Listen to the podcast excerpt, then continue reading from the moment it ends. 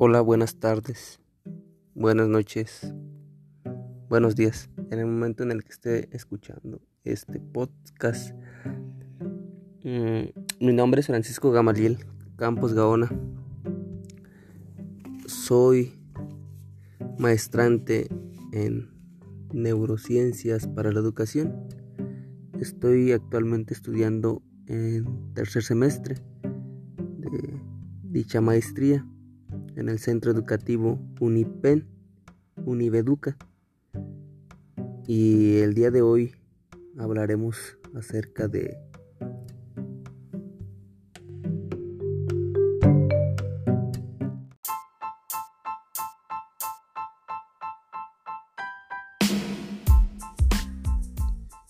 de los roles del sueño en las actividades neurofisiológicas.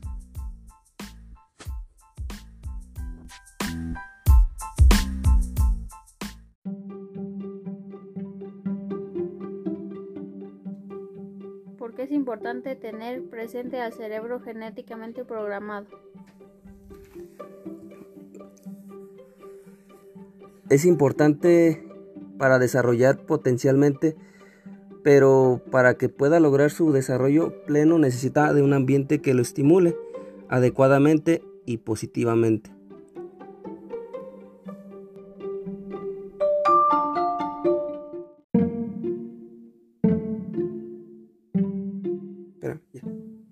La plasticidad cerebral? La plasticidad cerebral es un proceso de, adaptación constante mediante el cual las neuronas consiguen aumentar sus conexiones con las otras neuronas de forma estable a consecuencia de la experiencia, aprendizaje, estimulación sensorial y cognitiva. Asimismo, debe ser entendida como la potencialidad del sistema nervioso de modificarse para formar conexiones nerviosas en respuesta a la difusión o el daño.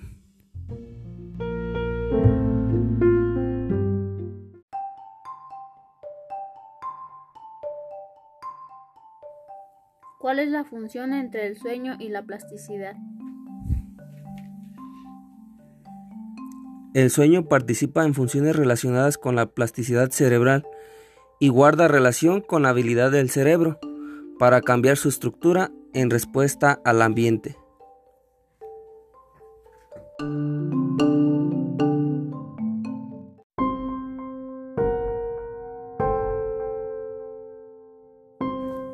¿Qué relación hay entre el sueño, el aprendizaje y la memoria? La relación entre estos se puede deber en gran medida a cada una de las fases del sueño parece relacionarse con un tipo de memoria. A partir de las investigaciones celulares, moleculares, fisiológicos y conductuales que se han relacionado tanto en animales como en seres humanos, se ha propuesto que el sueño, además de favorecer la consolidación de la memoria, facilita la adquisición de nueva información. La consolidación de la memoria como el proceso de estabilización de la experiencia sensiomotora que ocurre tras la codificación de dicha información. Este proceso parece depender del sueño.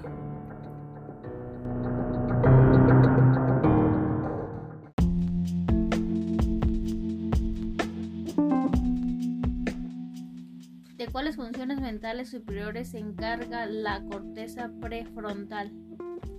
Se encarga de las funciones mentales superiores, como la planificación, la imaginación, etc.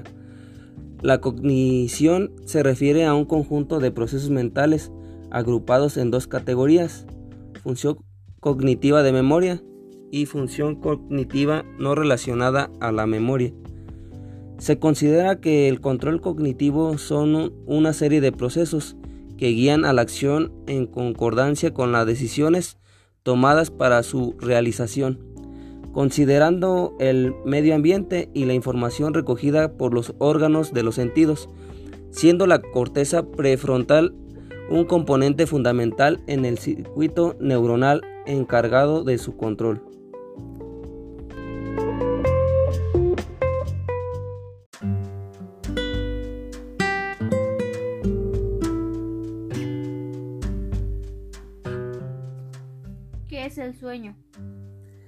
El sueño es un proceso activo y complejo, fundamental para mantener un correcto estado de salud física y mental. Las necesidades de sueño varían a, lo largo de la vida, fundamentalmente en relación con la edad, pero también en relación con diversos factores interindividuales y genéticos. Establecer las necesidades de sueño diarias en cada etapa vital continúa generando controversia día a día.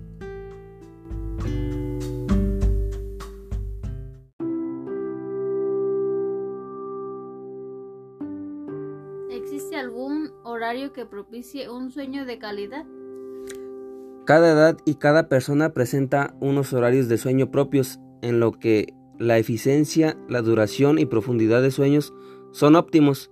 Sin embargo, no siempre es fácil reconocer cuáles son estos horarios, que dependen de nuestro tiempo interno. Los hábitos sociales y horarios de trabajo pueden interferir con ellos. Al nacer, el sueño es polifásico, aunque pronto evoluciona hacia un patrón monofásico. Establece con unos horarios que dependen de la edad, el sexo y el cronotipo. En los escolares el sueño se caracteriza por dormir y despertar temprano. Con el inicio de la pubertad, el momento preferido para acostarse se va retrasando, alcanzando el característico patrón vespertino de los adolescentes y jóvenes adultos. A partir de la veintena, el horario de sueño comienza a adelantarse progresivamente hasta instaurarse un patrón mayoritariamente matutino en los ancianos. Un marcador simple y rápido para conocer el tiempo interno es el centro de sueño de los días libres que ocurre aproximadamente hacia las 3 horas a la edad de 10 años. Se retrasa hacia los 5 y 6 horas al final de la adolescencia y regresa hacia los 3, 30 a los 60 años. Si bien este patrón general el sexo y el cronotipo de individuales actuarán como moduladores en estos horarios. Así las mujeres entre la pubertad y la menopausia muestran un ligero adelanto de fase con respecto a los varones.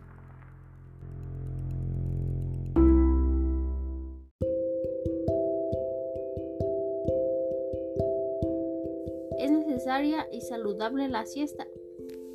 La presión homeostática para dormir, junto con un periodo natural de disminución de alerta generado por el reloj biológico central, hace que unas 8 horas tras al despertar se produzca un aumento de somnolencia, lo que en algunas culturas se ha resuelto mediante un corto sueño tras la comida. La mayoría de los estudios epidemiológicos han concluido de tanto dormir muy poco como excesivamente durante la noche se asocia con alteraciones en la salud y un incremento en la mortalidad, siguiendo una típica curva en U. Sin embargo, los estudios sobre el efecto de las siestas en la salud y la mortalidad han sido más controvertidos. En general, existe un cierto consenso de que la siesta de corta duración, de entre 20 a 30 minutos, potencian la alerta y mejoran el rendimiento cognitivo sin afectar negativamente al sueño nocturno. Esto es especialmente claro en jóvenes estudiantes, ancianos y trabajadores nocturnos.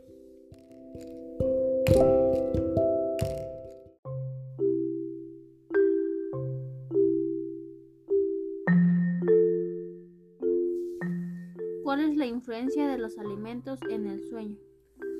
La alimentación es el proceso por el cual se obtienen nutrientes esenciales para el desarrollo de todas las funciones vitales del organismo, entre ellas el sueño. Los alimentos y bebidas ingeridos proporcionan los ingredientes necesarios para sintetizar los diferentes neurotransmisores que intervienen en la vigilia y el sueño. Por ello es interesante conocer que los alimentos pueden ayudar a facilitar o dificultar el sueño e incluso el momento más propicio del día para consumirlos.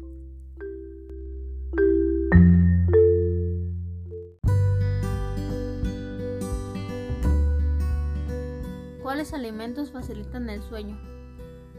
Los alimentos ricos en triptofano aminoácido esencial para la formación de hormonas principales que intervienen en el sueño, serotonina y melatonina.